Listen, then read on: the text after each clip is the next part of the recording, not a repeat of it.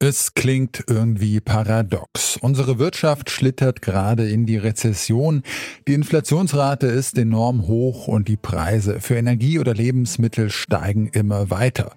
Gleichzeitig fahren europäische Banken zusätzliche Gewinne in zweistelliger Milliardenhöhe ein. Was hat es damit auf sich und brauchen wir deshalb eine Übergewinnsteuer für Banken? Das schauen wir uns heute genauer an. Mein Name ist Janik Köhler. Hi. Zurück zum Thema.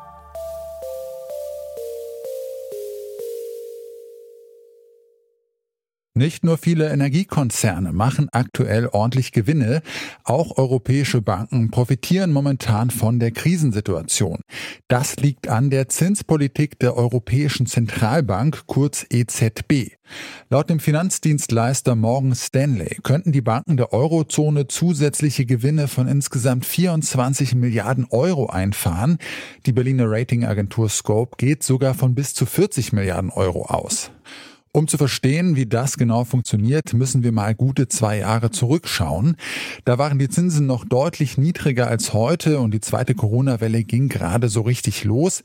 Und da hat die Europäische Zentralbank ein spezielles Kreditprogramm für die Banken der Eurozone aufgelegt, um sie während der Pandemie finanziell stabil zu halten. Dadurch konnten sich die Banken sehr günstig Geld bei der EZB leihen. Warum die Banken der Eurozone jetzt davon besonders profitieren, das hat mir Gerhard Schick erklärt. Er ist Volkswirt und Vorstand der NGO Finanzwende e.V., die sich für faire und nachhaltige Finanzmärkte einsetzt.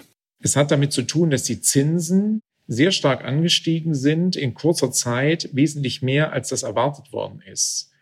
Der Hintergrund ist, dass es ein Programm der Europäischen Zentralbank aus der Krisenzeit gibt, in dem die Banken sehr günstig zu negativen Zinsen ähm, Liquidität von der Europäischen Zentralbank bekommen konnten. Und jetzt durch die höheren Zinsen können sie das mit Gewinn wiederum bei der EZB anlegen. Das heißt, völlig risikolose Gewinne, einfach indem sie auf zwei verschiedene Arten mit der Europäischen Zentralbank äh, in Geschäfte treten. Und so war das nie gedacht und ist jetzt durch die krisenhafte Entwicklung der letzten Monate, wo die Zinsen sehr schnell angestiegen sind, zu einem Milliardenbonusprogramm für Banken geworden. Sie äh, schreiben in einem Gastbeitrag im Spiegel, dass die Gewinne der Banken am Ende dann zu Lasten der europäischen Bürgerinnen und Bürger gehen. Warum das denn? Naja, letztlich sind die Eigentümer der Europäischen Zentralbank ja die europäischen Bürgerinnen und Bürger, also die der Eurozone.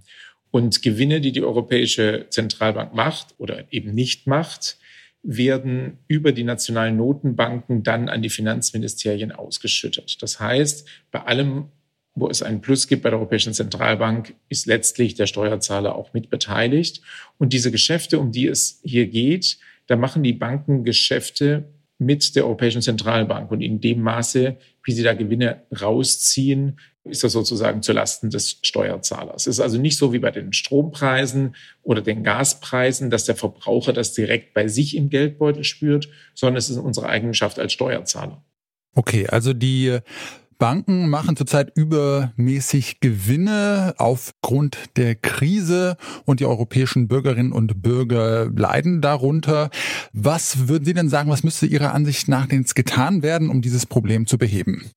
Am besten wäre, die Europäische Zentralbank würde das selber korrigieren, denn sie ist ja letztlich die Verursacherin über ihr ursprüngliches Hilfsprogramm. Und sie müsste jetzt versuchen, das selber zu korrigieren, abzuschöpfen. Da gibt es verschiedene Wege, die haben alle Vor- und Nachteile.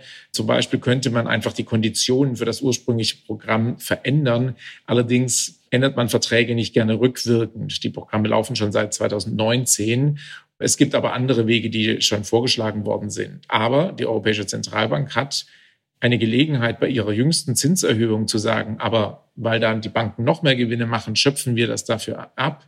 Die hat sie verstreichen lassen, hat es nicht genutzt, obwohl das Problem ja seit Monaten bekannt ist. Deswegen befürchte ich, dass es auf diese Art und Weise nicht passiert. Und dann finde ich, sollten die Staaten eingreifen, bei uns also die Bundesregierung und ähnlich wie das im Energiesektor geplant ist, bei den Stromkonzernen auch hier versuchen, das abzuschöpfen. Es gibt ja Vorbilder aus dem europäischen Ausland dazu. Dass eine Übergewinnsteuer für Banken möglich ist, das zeigt das Beispiel Spanien. Dort werden die Übergewinne von Finanzinstituten mit einer Sondersteuer für die Staatskasse abgeschöpft. In Deutschland konnte sich die Ampel dazu noch nicht durchringen. Viel näherliegend wäre es aber ohnehin, wenn die EZB erstmal selbst korrigierend eingreift, um die hohen leistungslosen Gewinne der Banken einzuschränken. Das sieht auch Jörg Rocholl so. Er ist Professor für nachhaltige Finanzwirtschaft und stellvertretender Vorsitzender des wissenschaftlichen Beirats beim Bundesfinanzministerium.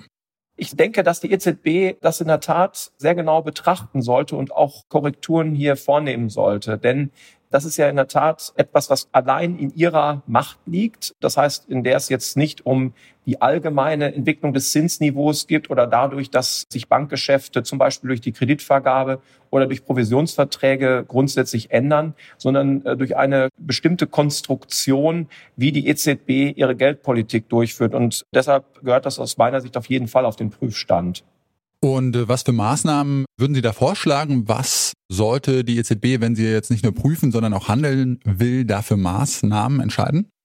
Ja, die EZB sollte insbesondere prüfen, wie dieser Mechanismus, der jetzt ja dadurch entstanden ist, dass die Banken sehr günstig Geld bekommen konnten und dieses Geld jetzt direkt wieder bei der EZB zu positiven Zinsen anlegen können, wie man hier Maßnahmen findet, diesen Mechanismus, der ja in gewisser Weise im Moment aussieht wie eine Art Subvention an den Bankensektor, wie man diese Maßnahmen oder diese Möglichkeiten unterbinden kann. Das heißt natürlich insbesondere dann auf der Frage, wie die Zinserträge für das bei der EZB geparkte Geld der Banken eingeschränkt werden können.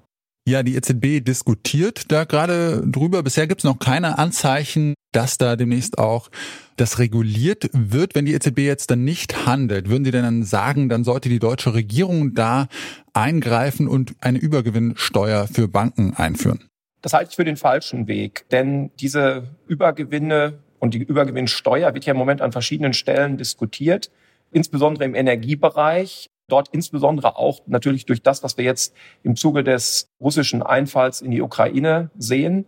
Das heißt also, dass jetzt diese Energiepreise sehr stark steigen, dass durch auch eine bestimmte regulatorische Anordnung im Energiemarkt sehr hohe Gewinne bei Energieunternehmen anfallen.